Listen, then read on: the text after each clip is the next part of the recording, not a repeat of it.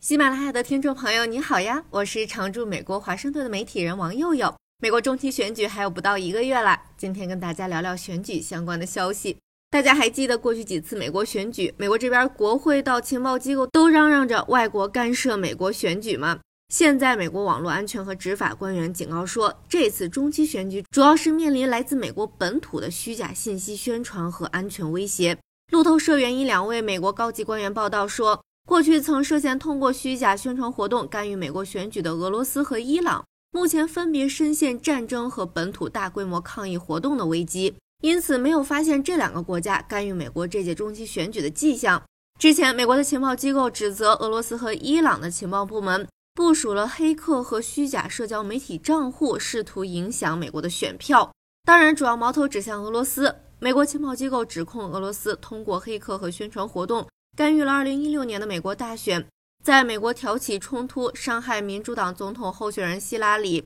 并且增加特朗普当选的机会。许多俄罗斯的个人和实体遭到了相关的刑事指控，而且相关诉讼到现在还没完事儿呢。今年七月，美国检察官就指控一名俄罗斯男子多年来策划利用佛州、佐治亚州和加州的政治团体制造不和，传播俄罗斯宣传信息。那照美国官员的说法，现在的矛盾主要是在美国国内了。一位参与防止跟选举有关的虚假信息传播的美国官员透露，目前线上线下有很多针对投票站工作人员的暴力言论，因此美国网络安全和执法官员主要把调查重点放在这类的本土威胁上。官员说，美国宪法第一修正案对言论自由的保障将保护某些类型的言论，但不是全部言论。比如说，像是我希望某某某可以死这样的言论会受到第一修正案的保护。但是如果你说我要去某某某家杀死某某某，那美国执法机构就可以对这类的言论展开调查。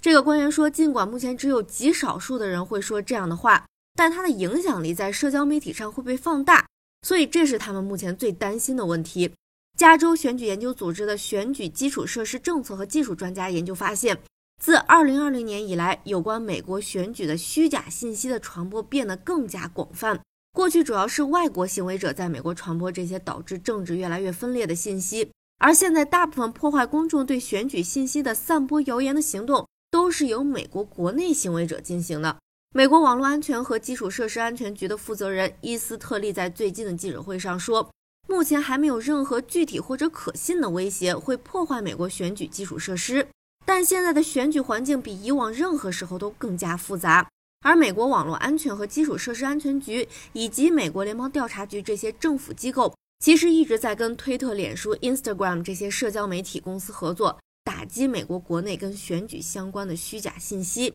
路透社援引匿名推特发言人报道说，推特已经采取措施，防止外国干涉以及美国国内的信息行动和虚假信息宣传活动。这也体现了美国各大社交平台在美国政治中敏感、尴尬以及重要的作用。这也可以解释美国各路政客对社交媒体平台的兴趣。不知道马斯克成功收购推特之后，这样的合作会不会发生变数？随着美国中期选举的临近，我会一直跟大家更新相关的重要消息。今天就聊到这儿了，拜拜。